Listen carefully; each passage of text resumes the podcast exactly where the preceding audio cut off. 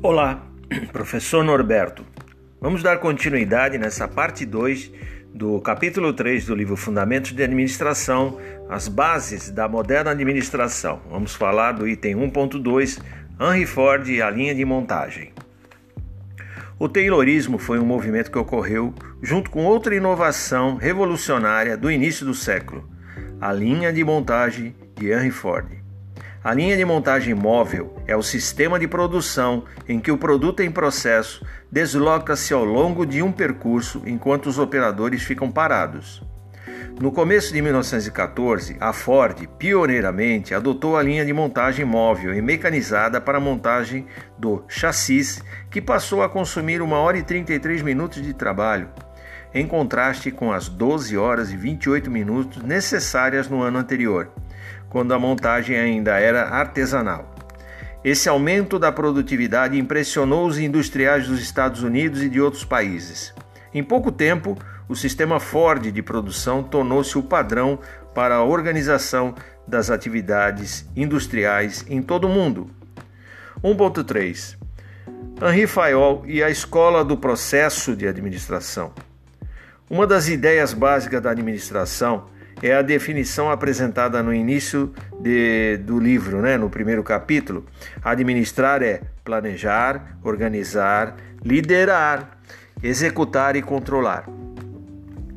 O personagem mais importante que sistematizou e divulgou essa ideia sobre a administração foi o engenheiro francês Henri Fayol, nascido em 1841, falecido em 1925. Em 1916, aos 75 anos, Fayol publicou o livro Administração Geral e Industrial. Nesse livro, ele expõe a ideia de que a administração é uma atividade comum a todos os empreendedores, empreendimentos humanos, família, negócios, governo. Fayol sugeriu que a função administrativa era a mais importante de todas as funções da empresa e definiu cada um de seus componentes da seguinte maneira: planejamento consiste em examinar o futuro e traçar um plano de ação de médio e longo prazos. Organização: montar uma estrutura humana e material para realizar o empreendimento. Comando: manter o pessoal em atividade em toda a empresa. Coordenação: reunir, unificar e harmonizar toda a atividade e esforço. Controle: cuidar para que tudo se realize de acordo com os planos e as ordens. Uma vez organizada uma empresa, seus colaboradores necessitam de ordens para saber o que fazer. Suas ações precisam de coordenação e suas tarefas precisam de controle geral. Esse é o papel dos gerentes na visão de Fayol. Max Weber e a burocracia, item 1.4. Ao contrário de Taylor e Ford, o cientista social alemão Max Weber, 1864 a 1920, não fez recomendações para a administração das organizações. Weber foi um explicador das organizações modernas.